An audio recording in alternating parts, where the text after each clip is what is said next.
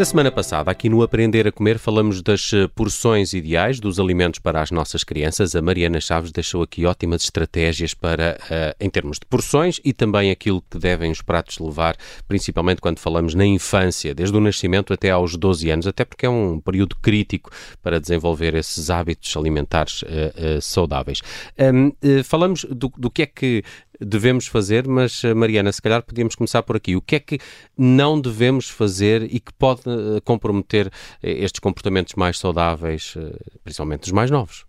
Uh, olha, uma das coisas era, nós no, no, no programa passado falámos muito nisto, que é combater o medo que os pais têm de que as crianças não estão a comer o suficiente.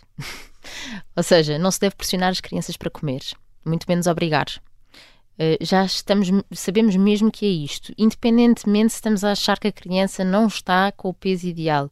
Claro que em situações de saúde, em que o pediatra alerta atenção, uh, que tem que ter mais atenção ao peso, que ele tem que evoluir, principalmente nos primeiros anos de idade isso é mais complicado, mas estamos a falar aqui se calhar a partir dos 3 anos, em que as crianças são mais seletivas e que é muito importante os adultos entenderem que elas têm dias dias em que comem mais e dias em que comem menos. E que isto é, faz parte do crescimento. E não... dias que lhes correm bem e dias que lhes correm mal e estão com a neura. Como nós. Como nós. Exatamente. Agora... Um, obrigar não. Obrigar não porquê? Porque estamos a Começa a ganhar a, a versão, se calhar, não é? Uh, podem, podem também Uh, ganhar versão e, e, estamos a deseducar a questão da sensibilidade para a fome e saciedade. Uhum. Que isso é uma coisa que se conquista. É uma coisa que, ah, pensei que fosse inata. Não. Essa sensação de quando as crianças dizem que não querem mais é porque já estão bem e não precisam de comer mais. Às Ela... vezes podem só querer ir brincar rapidamente. Sim, ou, ou, podem querer só a sobremesa, não é? Também, mas, é, mas é uma coisa muito genuína delas, não é? Elas dizem isso com mais facilidade do que nós, uh, porque não lhes interessa tanto se calhar estar à mesa, mas a verdade é que uh, elas nascem a conseguir entender isso, mas uh, se forem forçadas a comer mais quantidade, desaprendem também.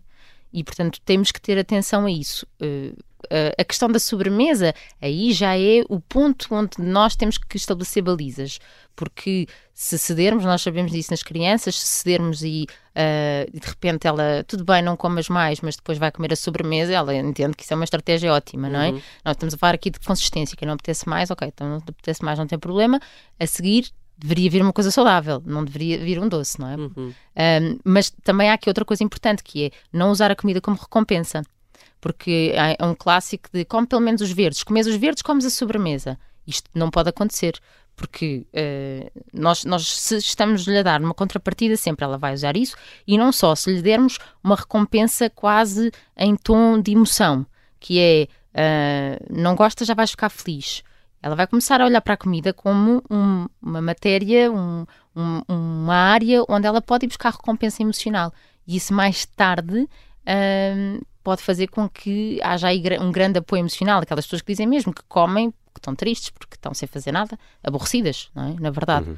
Portanto, essa parte é, é, muito importante, não se fazer da comida uma ferramenta ou uma recompensa emocional. Hum. Uh, o que é que é este código que aqui trouxeste e que já levantamos um bocadinho no último episódio e iríamos falar sobre isto, era o grande destaque de hoje, o 5532 ou 5532 uh, a day, não é? Que é um código, que, o que é isto? O que é que isto significa? Olha, isto é um código, uh, ou uma mnemónica, para as porções diárias de cada grupo de alimentos para as crianças de 1 a 4 anos. Um, isto foi criado pela British Nutrition Foundation, é uma das associações um, que estuda mais sobre nutrição em Inglaterra e veio substituir o Five a Day de antigamente, há muitos anos atrás, que também foram os ingleses que criaram, que era a recomendação de comer 5 frutas e vegetais por dia para adultos e crianças. Uh, que caiu um bocadinho por terra por ser tão generalista e isto acabou por não se conseguir pôr em prática tão bem. Um, mas a verdade é que Uh, eles, e, e, também sabemos que hoje em dia precisamos de mais informação mais completa, o, o, dia todo o que é que devemos comer para não baralhar aqui a situação. Então, se, se comermos cinco frutas uh, ou quatro frutas e um vegetal já está e pode ser o resto em bolachas. Portanto, isto ficava, ficava um bocadinho baralhado, não é? Um, e então esta mnemónica do 5532, que depois eles adaptam só, se for vegetariano é 5533. Então do que é que isto se trata? Isto trata-se de 5 porções de frutas e vegetais por dia, isto é sempre por dia, portanto não é o prato, é desde que acorda até que se deita.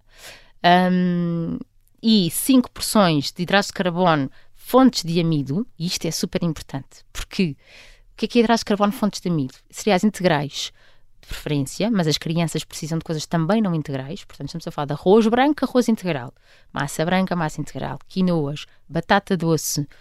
Uh, muitas vezes o adulto diz assim, como falámos também no, fim de semana, no, no programa passado, então o acompanhamento de, de quê? De hidrato de carbono. Os hidratos de carbono existem, que é um nutriente, existe na fruta, nos cereais, que é o arroz, na batata, que não é um arroz, é um tubérculo, e os americanos adoravam chamar aquilo de vegetal, não é um vegetal, é uma fonte de amido, mas aqui conseguimos conciliar a informação toda que é a fruta tem que estar no lugar dela, que é fonte de nutrientes importantíssimos como vitaminas e minerais, está ao pé dos vegetais, 5 a dia. Depois, o outro 5 é hidratos de carbono, fonte de amido, porque as crianças estão a crescer e precisam de bastante fonte de hidratos de carbono de absorção lenta com fibra.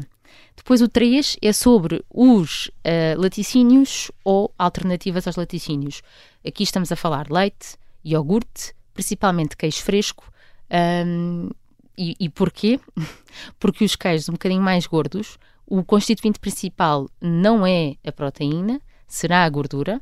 Claro que também são boa fonte de cálcio, mas aí já temos que analisar de, se faz sentido entrar como uma destas três hipóteses ou até as três hipóteses, porque uh, da minha experiência, há pais que deixam a criança comer os três laticínios em queijo, uhum. em queijo fatia. E isto já não é a recomendação que nós estamos aqui a falar. Mas uh, já ainda há gordura, antes disso temos o 2, não é? Portanto, 5, 5, 3, 2. Estes dois são fontes de proteína, seja ela animal ou vegetal, ou seja, é carne, peixe, ovo, ou soja, tofu, grão, feijão, lentilhas, etc. Portanto, proteína animal ou proteína vegetal. Duas porções ao dia ou mais. Isto depende do quê? Obviamente, crianças que estão com um pico de crescimento maior, nós sabemos que não é sempre igual, crianças que fazem mais desporto do que outras, e aí tem que se adaptar porque as necessidades podem estar aumentadas. Uh, e então eu acrescento aqui o 1 no final, portanto 5, 5, 3, 2 e eu vou pôr um 1 no final. Porquê? Porque é a quantidade de gordura, que normalmente temos que pensar também na, nas mãos deles, não é? Portanto, as frutas e vegetais é do tamanho da mão, como se fosse a mão inteira. Uh, portanto, uma salada é a mão inteira deles, se for uma fruta é como se a mão tivesse fechada, um punho. Uhum. Uh, os hidratos de carbono também é a mão toda deles, a mesma coisa. Se fecharmos em volume, será um punho.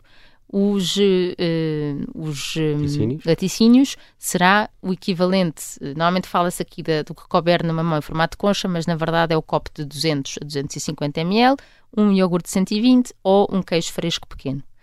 Um, a proteína também da palma da mão deles e a gordura será do tamanho do polegar. O polegar que eu digo que é como se fosse uma coxa de frango, ou seja, vai apanhar a mão. Este okay. polegar ah, que vai dar ah, aqui à. Ok, ok. Estava imaginando que era só okay. aquele. A perna de frango. A perna de frango da nossa mão. Mas porquê? As crianças até aos dois anos de idade têm uma grande necessidade de gordura. Uh, para o desenvolvimento neurológico delas, principalmente, e há muita formação de células e a gordura faz parte da membrana. Onde é que vamos buscar a gordura? Olha, a gordura vamos buscar aos laticínios mais gordos, as crianças. Os tais queijo fatiado? O iogurte, por exemplo, até 2% de gordura. Porque quando compras o iogurte, se for o de aroma normal ou natural, que era o que devia ser para as crianças até 2 anos de idade, ele tem cerca de 1%, 1 ponto qualquer coisa. Se fores buscar de 2 ou, ou mais, eu estou a dizer por cento, mas quando nós olhamos para a tabela está lá em 100, portanto aquilo já é um número. Uh, já são iogurtes um bocadinho mais gordos. Podemos dar uh, abacate, podemos dar azeite, podemos dar os queijos um bocadinho mais gordos. A partir dos dois anos de idade. Abacate é gordura? É, abacate é gordura. Mas uh, é difícil dar a uma criança. Olha, cá está 10 a 15 vezes. uh, e, e, tenho uma sugestão que é: uh, normalmente tomate não é difícil, claro, há crianças uhum. que não gostam, mas tomate cherry, é mais adocicado, não é difícil. E, não, não é, de facto, isso é fácil. E fazeres um guacamole, ou seja, passares o abacate com a varinha, picas muito tomate. Salsa ou sem salsa, normalmente os mais esquisitos com o verde não vão adorar, um bocadinho de azeite e de sumo de limão e pôres a criança com o pão que ela mais gosta, com as tostas que ela mais gosta, a comer aquilo, uhum. começam a gostar. Depois a seguir introduzir na salada, depois a seguir barrar no pão antes de pôr o hambúrguer. E são tudo estratégias que é esta experimentar 10 a 15 vezes, porque atenção, eu também quero passar esta informação, não é 10 a 15 vezes como se fôssemos a, bruxo, a bruxa e o bruxo mau, que é, uh, é aquela grafada sempre e tem que igual, ser porque a mãe está a mandar. Não é? Temos que ir variando aqui a maneira como pomos. Mas essa gordura é muito importante até aos dois anos de idade. Os cremes de vegetais também, dos frutos secos, frutos secos, um, as recomendações. É manteiga de amendoim? Não. Sim, manteiga de amêndoa, manteiga de avelã, sem dúvida. Okay. Amendoim eu fico sempre com o pé atrás porque pode haver as toxinas uh, que se desenvolvem durante o armazenamento e sabemos que aumenta o risco de algumas doenças, então eu aí fico sempre pé atrás. Mas a manteiga de amêndoa e da avelã, sem dúvida, são boa fonte proteica, são boa fonte de gordura, de fácil digestão, porque as crianças têm uh, um sistema digestivo que não é igual ao nosso, elas não mastigam tão bem, portanto, comer uma boa quantidade de amêndoas não mastigam tão bem como nós adultos, não têm tanta paciência. Claro. Uh, portanto, a manteiga de amêndoa elas vão aproveitar mais. Sim, isso faz todo o sentido. Portanto, muito bem, eu gostei muito de conhecer o, 5532, que na versão Mariana Chaves é 55321, eh, onde se uh, acrescenta aqui a, gordura. muito instrutivo, não, não, não, conhecia este código, mas, mas parece-me super fácil, até por essa lógica do tamanho da mão e das porções diárias cada criança uh, deve consumir uh, de cada um destes uh, grupos de alimentos. Mariana Chaves, para a semana voltamos aqui ao Aprender a Comer. Até para a semana. Até para a semana.